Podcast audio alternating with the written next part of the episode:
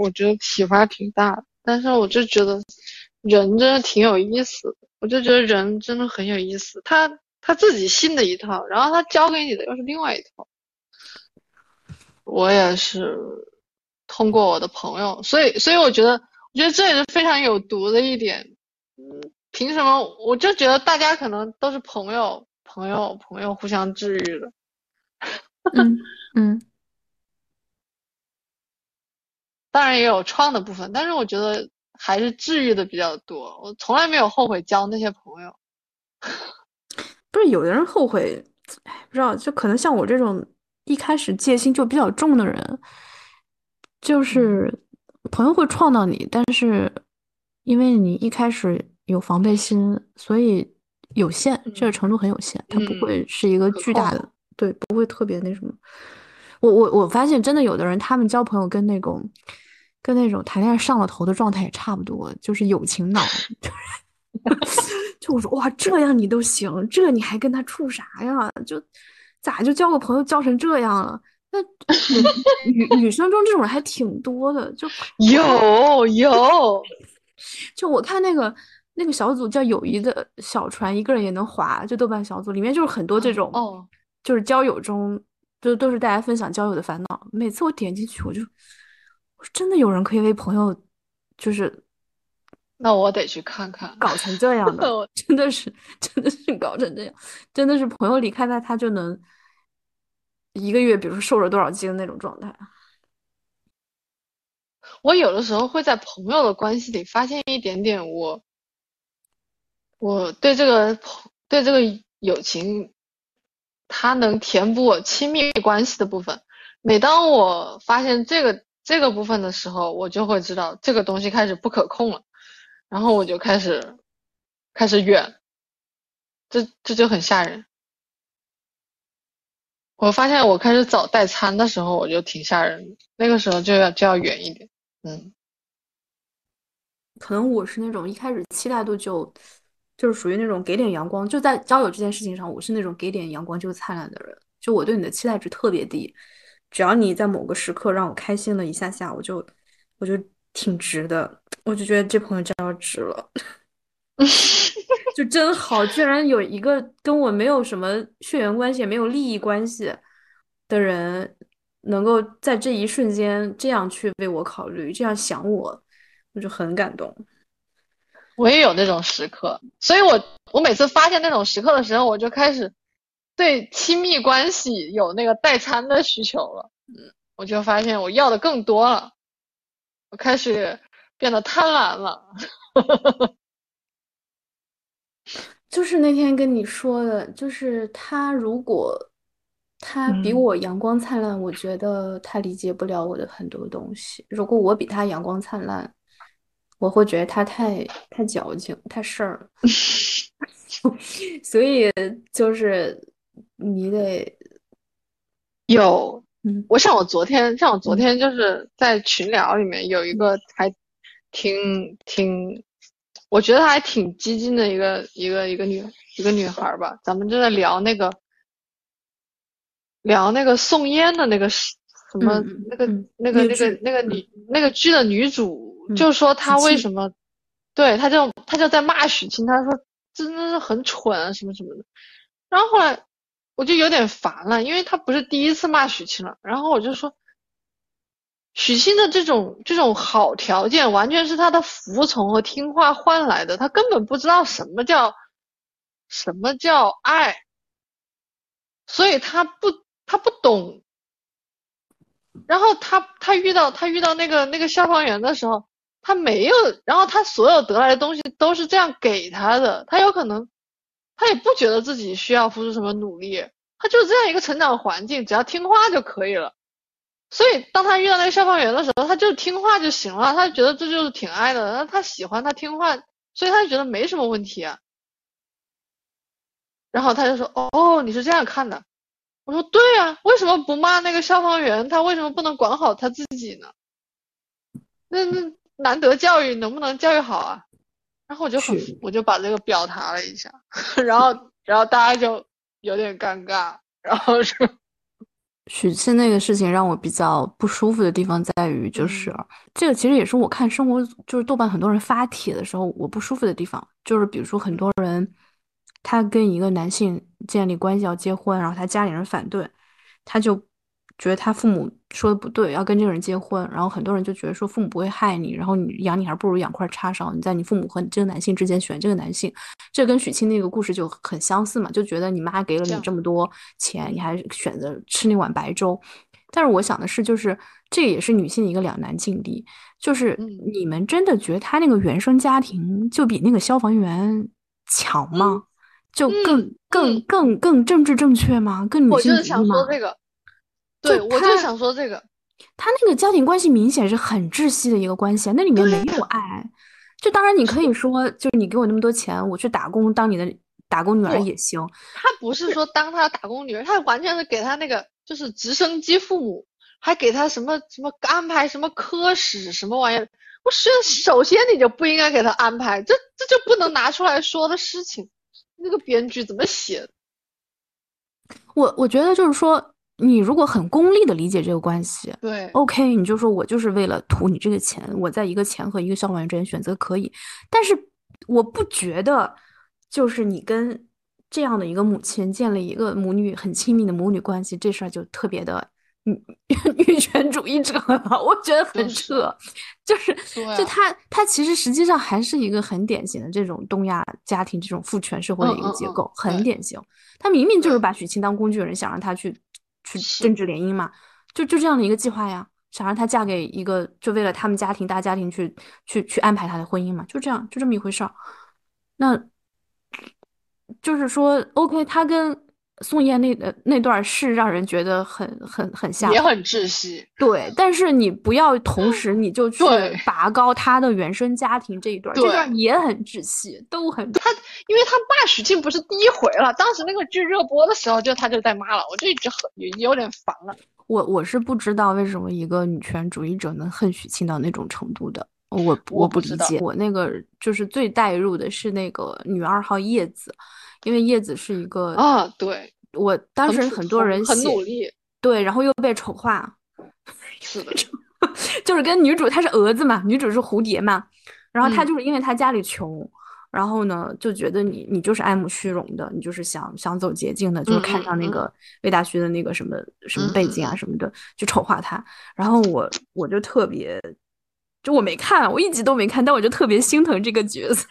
我看了这个 cut，非常让人心疼。对，然后我就在 B 站，而且结局也很让人心疼，气得我。对，我就在 B 站看了很多那个他的那个就是二创粉丝把他剪出来那种二创，然后就来治愈我的心情。我我我不理解他们去这样去丑化一个一一个自己很努力的，只是因为他没有钱的一个女生，就这样去丑化她。就觉得你们一其实他们也丑化也丑化了那个消防员的角色，这个跟叶子丑化不一样。消防员的丑化是他们无意的，他们觉得在美化，只是客观上达到了丑化的结果。但是对对，但是对这个叶子是主动的丑化，有意识的丑化，但是客观上反而让大家很心疼他。我当时就想以叶子为主角写同人文来着，但是当时没时间，我就没写。有时间我肯定就写，我觉得我肯定写特别好。嗯，你肯定可以写的特别好。我觉得那种就写那种。他当时跟跟魏大勋那个，我也刻，我也刻了，我也刻了。哎呀，好好刻。我要是写他俩的同人文，我就写那个叶子后来把魏大勋给整死了，就是。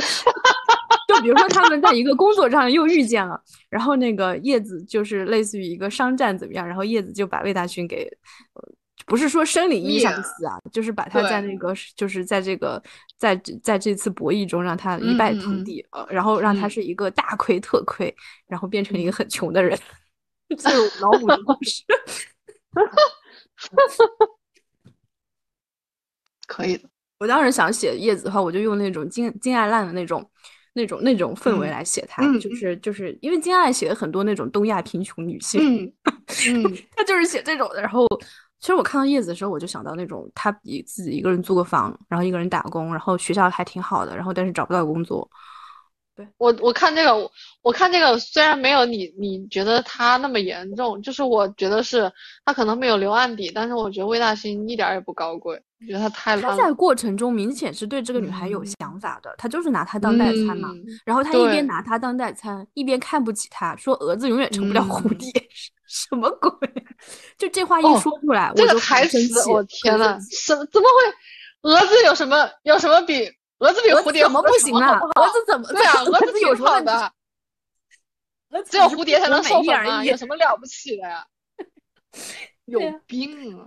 晚上飞，晚上飞怎么了？不让人晚上飞吗？非得白天飞？啊！感谢这个排毒的过程。你你排掉了吗？我排掉了呀，我还在排。他就是有的时候会。突然间情绪涌上来，然后你不知道是哪个地方触动到了你那个，然后就是深呼吸，深呼吸，嗯，然后再告诉自己是安全的，我可以的，这只是一些 trigger 到的，你不用过度反应，嗯。嗯，主要是主要是容易过度反应，因为过度反应你就会伤害到一些不相关的人。然后，比如说你，还会影响你现在发生的事情，你就会就会影响你的状态。然后其实，嗯，不一定会怎么样，主要是这一点。反正就是心理学的书还挺挺多的，得慢慢看，慢慢来，没办法。我觉得也是个思辨的过程吧，就是。其实为什么张春张春突然火了呢？是因为她是一个女性视角的心理咨询师。她刚出来的时候，我印象中她她就是挑战了很多传统心理学中对女性非常不友好的部分的一些一些理论、一些观念嘛，就很陈旧的东西。但我觉得这只是一个开始，就还有很多提升的空间。所以，嗯。就是反正你包括不只是心理学，你现在看一些，就像我们看上野老师的书，其实你边看也在边批判，他很多东西你也不认同。嗯嗯嗯。第二性我也有很多 不认同的地方。呃，第二性就更也有被他创造的地方。是的。嗯。但是他他的那个学术真的是我觉得挺棒的，真的很棒。嗯。这这个其实也是叫不完美的女权主义者，你要怎么跟他们去打交道，就学到他们的一些东西，就洋气嘛，有所洋气。哎，对，就嗯哦，还有他就是说，其实当然这个心理学的书里面还有说，就是因为就是因为被打压的太多了，所以就是总是这种完莫名其妙的完美主义，这种很荒谬的完美主义。就比如说像东亚有很多有很多就是非要有有房子，嗯，才生孩子，有的时候是环境，但有的时候是人，对吧？是人自己的，这也是一种莫名其妙的完美主义。当然，当然这个是有一定道理的，但是也算是一种吧。这是我看那个看那个过往人生，突然发现，嗯。也是跟环境有关，但是它也是它也是一种这种环境下特有的那种莫名其妙的完美主义。嗯，那主要还是体现的就是这个，嗯，社会福利这一方面很缺失。所以你如果你要生孩子的话，孩子只能只能指望你的原生父母给你带，你给你对他，对他他别的地方没有别的支持。你像你像。别的社会的话，他会有很多，然后还有这个夏娃的觉醒，就是这个爱丽丝米勒里面他写，呃，原生家庭这种有母亲，他就是他就是反对弗洛伊德那个驱认知驱动的理论，就是说这种原生家庭母亲所带来所给孩子带来的伤害，主要是因为社会资源没有给孩子，呃，没有给母亲支持，这是他。好像九十年代写的书吧，那个《夏娃的觉醒》写的挺好的。就是我不是给你发那个，呃，上帝把那个禁果挂在树上，然后跟亚当和夏娃说：“你们不许吃，就是给你看见的东西你不许拿。”就像那个芭比里面不是有个台词吗？你你可以向上爬，但是你不能耍手段。嗯。所以，所以你刚才说那个就是，你希望你，比如说你之后就十年以后有一个亲密关系，然后不要像你父母那样激烈。嗯嗯。我觉得难，因为人跟人就是世界上没有相同的两片叶子。你跟一个人靠那么近，一定是有一些要排斥的、排斥、互相排异的东西。而且，我就跟刚才我就说，对于这个说开这件事儿一样，我觉得很多人把这个沟通的东西抬得太高了，也把这种就是真心见真心、亲密关系的位置抬太高了。就如果你你一个人，大家离得远远的也挺好的。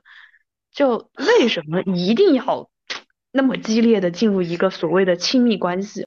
因为我看好多心理学文章都会说什么，就是你是什么回避型啊，然后什么，对他觉得你不敢，就是所谓的不勇敢，不勇敢去爱，不相信爱情，或者说的不这么矫情，就说的更冷淡一点，就是说觉得你。在回避一个真实的关系，就跟人都是一个假性的关系。就这个真实和假性，不是只指亲密关系，可能只是有友情的关系。就类似于他们觉得张春和那个随机波动那种说出来的，可能就是真实的关系。挺好吗？我觉得经过没什么问题。我觉得为啥要就是要非得真实的关系？又怎样？又怎样？说出来又怎样呢？对，除了 just business 不是挺好吗？就是除了你膈应了一顿又怎样？对，你觉得人还是不要生活在无菌的环境中吧。就是大家就是接受一些有一些润滑剂，就就也可以嘛。你不能因为这个就觉得我是个虚伪的人。我也是大部分时候还是很 real 的人。嗯，怎么讲呢？我我父母那种激烈吧，有点病态，就是嗯。还是还是因为太太缺爱了，就是怎么讲，就是太缺这方面了。他就觉得有个东西，哎呀，我要抓紧抓紧啊！你你你要给我抓紧，你也要给我抓紧，就是有这种救命稻草的感觉。嗯，是那种亲密关系中的爱吗？就是需要证明向对方证明你爱他那种那种感觉吗？嗯。就是我觉得这一点挺病态的，然后就是可能因为父母对他们也比较忽略嘛，因为总是就是有很多个孩子，所以他们总觉得，哎，那我找到了我的爱人，我的爱人就要怎么样爱我，然后我他那他就要怎么样给我爱，就这种就这种莫名其妙的这种，这可能是这个可能就是传说中的相信爱情。不知道，反正我我宁愿我宁愿相信一些就是合作伙伴的关系，但是后来我发现，在实践中我也是有有有这方面的需求的。后来我就发现，这这这是一种重复性的，就是没办法。然后，所以你你这个原原生家庭它就是这么重复的。那你那你在那你在这个过程中，你就要更了解你自己到底在哪一方面是需是缺失的。你要了解了解，我以前我以前不知道我是缺失的，我还我还觉得我还觉得挺满的，就像就像我如果我如果以前看许昕的那个那个剧的话，我会觉得他妈好爱他，对，就是这样子的，就人真的是看不清楚，就是就是这样子的，很正常。我所以家庭问题现在还是一个非常困扰你的问题吗？没有，现在是地理隔离了，就是不是不住一起了嘛。然后现在就是，嗯，再一个就是也老了，然后我爸妈也挺有边界感，只不过他们的想法没有边界感，但是他们的行为是很有控制的。嗯，这个就是我看网上大部分上来就是吐槽跟父母关系的一些帖子的，想回复的一句话就是：你要不先搬出来住。对我也是这样想，然后然后我们家我们家是反的，对我们家是反的，我爸妈搬走挺好的，所以所以我觉得我们家人整体是比较健康的，也不至于到说到是什么心理变态的程度，但是有一些坑确实需要填一填。这个就是我们放弃一人一杀，我们就离开就行了，不用跟他去达成一致。就你你有的病，就有的老年人，你非要给他开刀动手术，他会死的，他死的很快。你不如就让他那样苟着，就就大家就假装没事儿，还能活得长一点。就你非得给我开个刀，我对，就是有时候人很脆弱，尤其是。尤其是哎，大家现在压力这么大，你非得让我去惊天动地跟父母去吵，去真心见真心沟通，最后我可能抑郁症了。而且以中国这种父母，不排除很多父母他是会物理意义上逼你，把你逼死的，会有这种父母的。有有有，把你锁起来，然后又要给你跳楼怎么着吓唬你，有这种人的。我爸妈还是蛮了解我的，然后我也是蛮了解他们的，所以，所以，所以有的时候，虽然我说的话是带脏字儿，但是我的道理，他们他们知道我想说什么。我觉得我们互相理解做的还是挺好的，但是，但是只能理解内容，不能理解生活方式。我们家吵的主要就是，其实我们家吵的东西很简单。而且我们家连吵结就是催婚都是，都是都是都是都是一个都是一个目的，说白了就是钱。我要真是什么真爱，找什么找什么那种那种什么家庭，就是对我们家不是说家庭不好吧，就是说没有什么没有什么多余的钱的家庭，他们他们根本就对他不会同意的。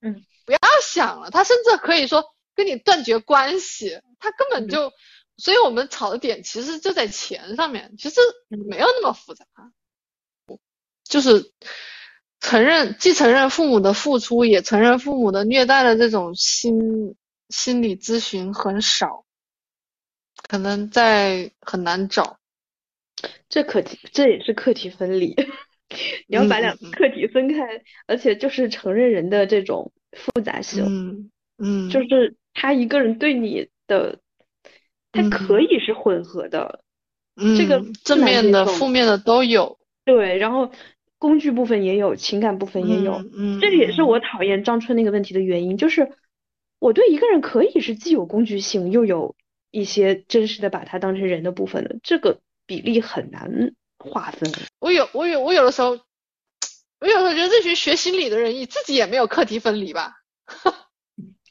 我是看那个《欢乐一家亲》发现这件事情的，就是那个呃一个一个得了很多艾美奖、艾美编剧奖的一个美剧，嗯，比较早了，然后是电波字幕组做的，然后里面一个警察，你知道警察，然后是退伍军人，就是二退伍军人家庭的警察，然后一个白富美的妈妈。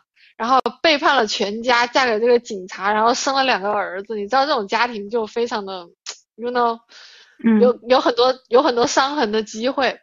然后呢，这两个孩子就全都是学霸，然后又选了心理学。然后因为他们是很会读书，所以在美国的学校，你知道的，就是又又又会被霸凌啊什么的，反正就就有很多很多。就是伤痕的机会，然后他们在这个过程中，这个编剧对心理学可能也很有研究，嗯，然后他们在这个过程中就讲了很多心理学对这个世世界的作用有限的观点，我就在这个过程中知道了这件事情，嗯，然后包括他那个那个男主他自己也跟他自己的爸爸的关系很疏离，巨搞笑。这不就是一般说的心理学家他自己，或者是心理咨询师吧，他自己有问题，他要再找一个外别的咨询师，他自己要有个督导嘛，然后督导就是割他的韭菜嘛，他就割咱们的韭菜嘛，好好残忍。其实其实其实，哎，都差不多，都差不多。对，就是要找一些玄学也是，追星也是，这些都是。那是啊，那那老板割咱们的韭菜嘛，然后咱们就。吃喝买衣服是吧？嗯嗯，那吃喝买衣服不就咱们的督导吗？然后追星，然后然后看点什么演唱会，嗯，是吧？旅旅游，涂个布，野个营，然后搞点什么喜欢的装备。我感觉，我感觉这个模式也差不多。对，因为我觉得，就我现在问题不是心理层面的问题，是环境的问题，不是我自己心里出毛病了，是社会。我也觉得，对，对，他在他在，你不要来改变我，你你社会去改变改变，我就我就我就不不会不快乐了，我就挺快乐。社会在创我。我昨天刷小红书刷到李呃徐峥说了一句话，他说他特别。呃，喜欢李书同的一点，就他特别喜欢那类人，就是他们在一个领域里面已经投入很多，做了很久，可能也有一些成就，但是他突然就去搞别的了，突然就把那些东西放下了，他就去，有一天他就突然觉得我要搞别的。我觉得这个其实其实人就是这样，你你一辈子怎么可能只想一件事呢？这只是因为我们的环境容错率太低，你要换换就。啊，你就三十五了，你就被社会判死刑了。但实际上，其实就是我突然有一天我就想搞别的了，这个就很正常了。嗯嗯，唉，是，我现在就很想很想很想很想文科转点别的，转码是吗？嗯，也不一定是码吧，反正就。肯定跟码有关嘛，然后我就发现那个 CFA 二级有那个什么模式啊什么的，我就觉得如果如果万一出不去的话，CFA 二级搞一下也蛮有意思。要是想出去的话，我觉得学商科还是算文，就是文科里面能够落地的，就是学点商科。嗯，我我我我考 CPA 的时候，我我最没有最没有障碍的就是那个财管。嗯。我觉得挺好玩的，我越学越越过瘾，接着玩吧。我是一个玩的心态，但是这个环境 不给我机会。那这时候就就去怪环境，不要怪自己。对，我也是。所以你刚才说环境嘛，然后他，你知道小红书又又总是什么，哎呀这也找不到，哎呀这也那那这。嗯。所以我在小红书只看猫。我点进去最多的就是猫。那我跟你心态相反，就是我看了小红书那种，我就特别放过自己，我就我就轻松了，我就啊，他们也找不到呀，那我还挺幸福的。所以我，哎，所以我，所以我根本就，反正就是有的时候也觉得自己挺失败，有的时候又觉得，哎，我还可以，我我还可以，可我还可以。可能有些人觉得我挺失败，就是我我知道我生活中有些人这么想，但也有一些人他们觉得我很好，所以那我会以这个东西来区分哪些人是我的朋友。啊，一般来说是男的，男的他们会更更喜欢用那种那种观点来看人，然后一些女性朋友他们会更更多元一些的观点来看人吧。嗯，你像你像我当时当时。我不是现在没没没上班嘛，然后我当时那些，我就觉得我之前的那个工作那个公司可能就要对员工做一些不好的事情，然后他们果然就做了一些不好的事情，然后我就心想，我要是真的就跟着他们搞的话，那我这个保底的 CPA 也没没捞着，那没意思，然后身体还搞坏了。而且而且你还你还得陪着那个六十多岁的老总在那里紧号紧号，他他就肯定不会轻易退休嘛。唉，等他六十了，你你都多大了？我天！反正怎么说呢，就是学学习这件事情也让也让以前我那个脑脑雾很重的我，嗯，认识到了自己的很大的局限性，挺好的。不然我那个脑雾脑雾要是一直一直搞的话，我不知道会会走到哪里去哦。嗯，你想啊，我以前是那种，我找一个工作，然后有利于我家人的那种人哎。嗯，哪种工作有利于家人？体制内，国国国国企。对，我不知道啥，当老师。就就不就那种没什么钱。嗯，也不需要什么钱，然后只要不加班儿，嗯，朝九晚五，嗯，然后离家近，嗯，就挺好，然后然后就专注于家庭就挺好的。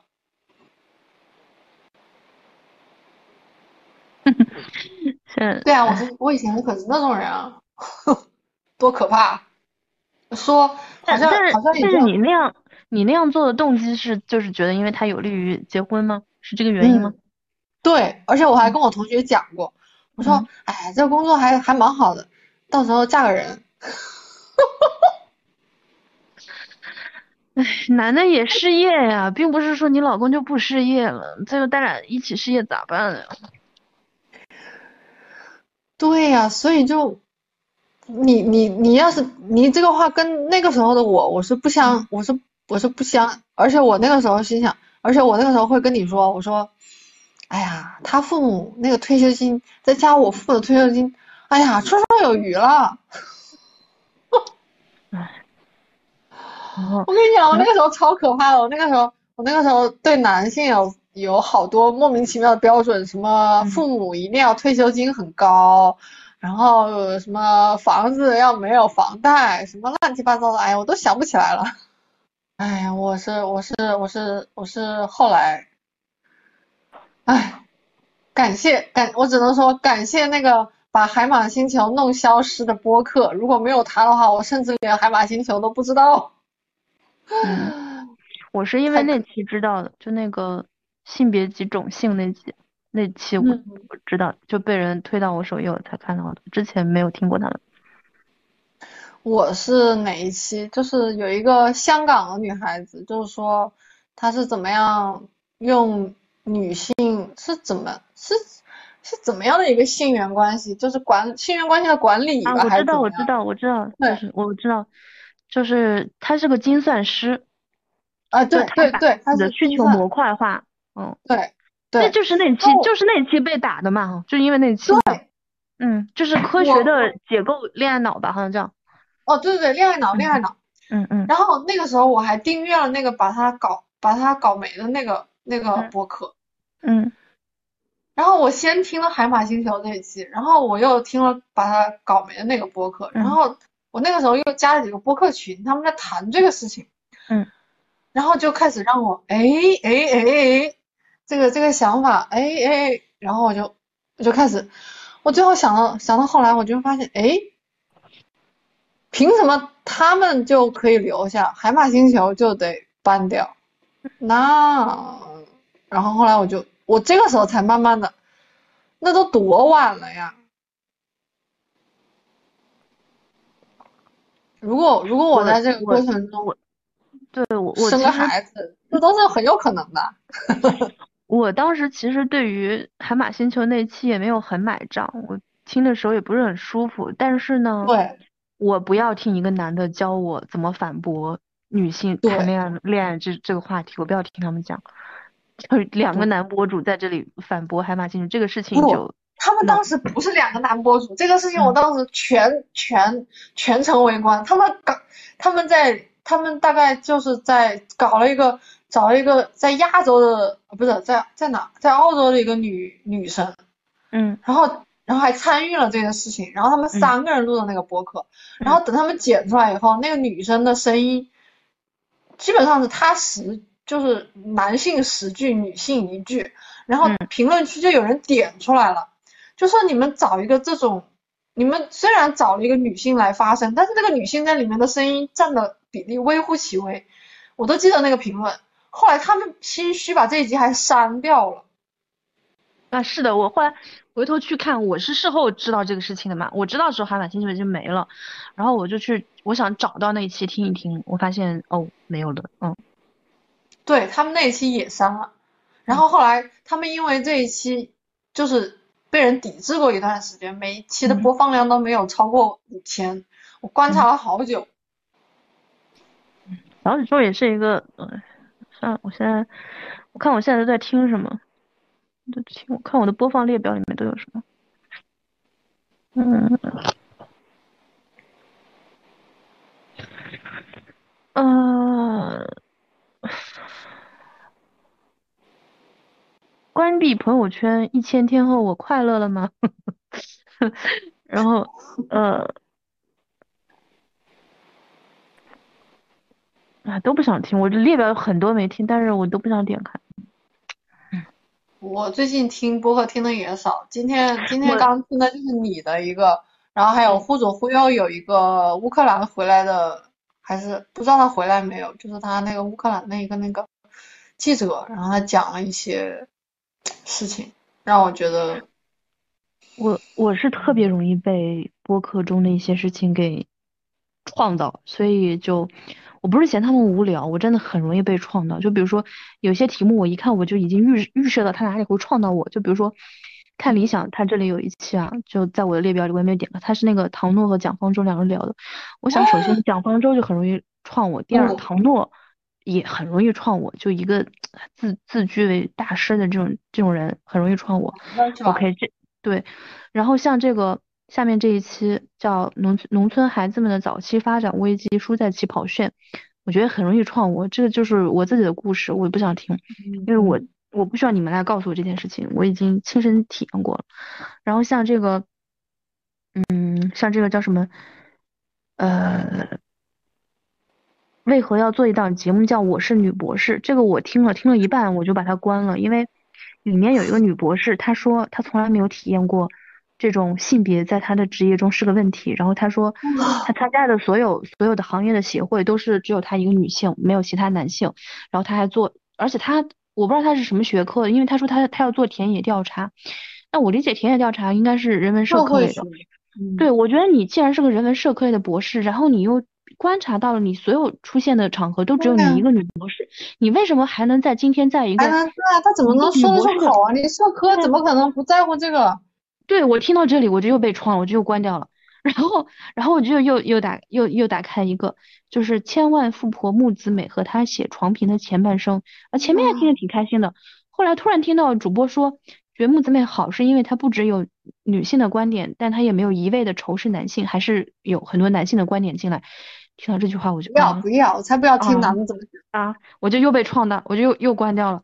所以就是就是。就是太敏感了，就就是很难听完一期一个小时播客，他不不创我的，就忽左忽右的那一期，其实我整体听下来的感想，我并不是觉得，我并不是觉得战争有什么特别的，就是乌克兰这个战争有什么特别的，我唯一的感想就是我好羡慕他，他是一个男的，所以他可以去。我之前听了一个博客，我不知道你听到没有，叫禁止携带。啊，我听过，他也是一个男性摄影师，就是讲他在世界上各个危险的地方去一些所见所闻，而且他说有句话我觉得特别对，他就说你出去走的时候，你要去先看那些没有特别发展起来的国家，就是欠发达国家，因为他们过几年就发达国家都差不多，都差不多，对。对，城市都差不多，你要去那些落后的地方看，然后我就想。这是因为你是男的，你可以跑到跑到智利，跑到跑到叙利亚去，但是我不行，嗯，我不行。就我我今天我今天在微博上看到那个，就是讲那个埃及的性骚扰，就是女游客去埃及性骚扰很严重嘛，很吓人嘛。嗯，主要是啊，那那是就是 我不是在上一次咱们录那个播客讲养老。的时候，就是我不是说我妈买了条裙子是适合我的嘛，然后我买的裙子是适合她的嘛，咱们分开买的，谁也没通知谁。然后我就发现我们可能互相在内化，这都是有可能。唉，这也是挺，啊，不好讲。可能我从我父母那里遗传到的几个点就是，呃。都是物质欲望比较，就是这种功利心很弱的人，然后都是，嗯，社交上比较钝的人，就没有那么的灵活，然后都是那种弯弯绕绕，就就蠢，就是直吧，直接吧，然后都比较的哀，比较容易害羞，就这些是我跟我爸妈一样的。不一样的就是说，他俩是特别乐观的，他们俩无论经历什么事情都能够内化掉，他们跟这个体系融合的特别好，就是特别愿意当大小组。跟你说的，他们不抑郁，也不内耗，然后经历了吃了很多苦，也都觉得这是他们应该的。嗯，那我不是，我就是一个特别，我是比别人更悲观、更丧，我特别容易对环境产生抱怨，就可能我跟别人差不多的时候，我会先爆发，别人是后爆发。这是我跟他们不一样的点。我也有，我也有，我我也有这种很多这种时候，嗯。然后我也同时，我跟他们，我也马上一点了。对，一点了。嗯，行吧，行吧，漫长的排毒。下次，下次再我再多看点书，咱们 看有没有想聊的 topic。对，下次估计就到明年了，跨年了。可以，可以。因为以我这个频率，今年就这个应该是倒数第二期了都。嗯，我今天还本来还想列个提纲呢，想想看能不能转点，看能不能 看能不能找个形转一下。嗯，那行吧，今天先先这样，早点睡。那可不，你还要忙呢。嗯，再说吧，生活在于在于忙。嗯。哎，感谢感谢感谢排毒的旅程，互相排毒，互相排毒。嗯，欢迎欢迎找我排毒。对，会找的，隔段时间就是找一次，咱俩频率算高的了。嗯，挺好的，欢迎排毒。大家大家都都有一些，哎，莫名其妙的毒。行，再见。再见。再见。